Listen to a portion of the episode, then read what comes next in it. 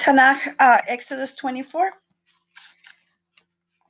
to Moses he said, Go up to Hashem, you Aaron, Nadab, and Abihu, and seventy of the elders of Israel, and you shall prostrate yourselves from a distance, and Moses alone shall approach Hashem, but they shall not approach, and then people shall not go up with him.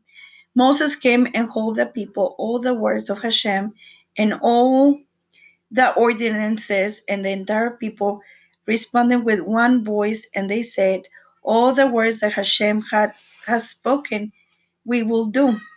Moses wrote all the words of Hashem.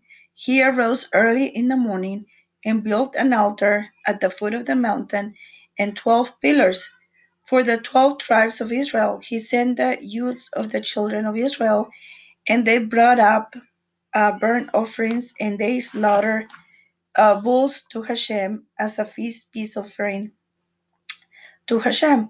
Moses took half the blood and placed it in basins, and half of the half the blood he threw upon the altar. He took the book of the covenant, covenant and read it um, in earshot of the people, and they say, Everything that Hashem has, has said, we will do and we will obey. Moses took the blood and threw it upon the people. And he said, Behold the blood of the covenant that Hashem sealed with you concerning all these matters.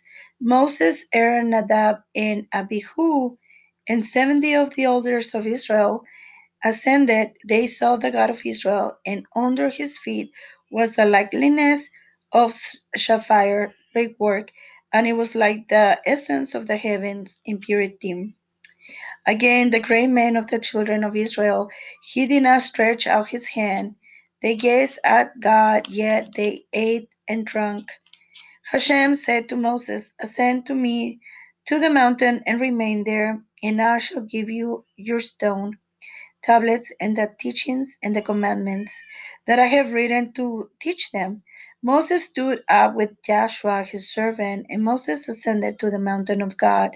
To the elders he said, Wait for wait for us here until we return to you.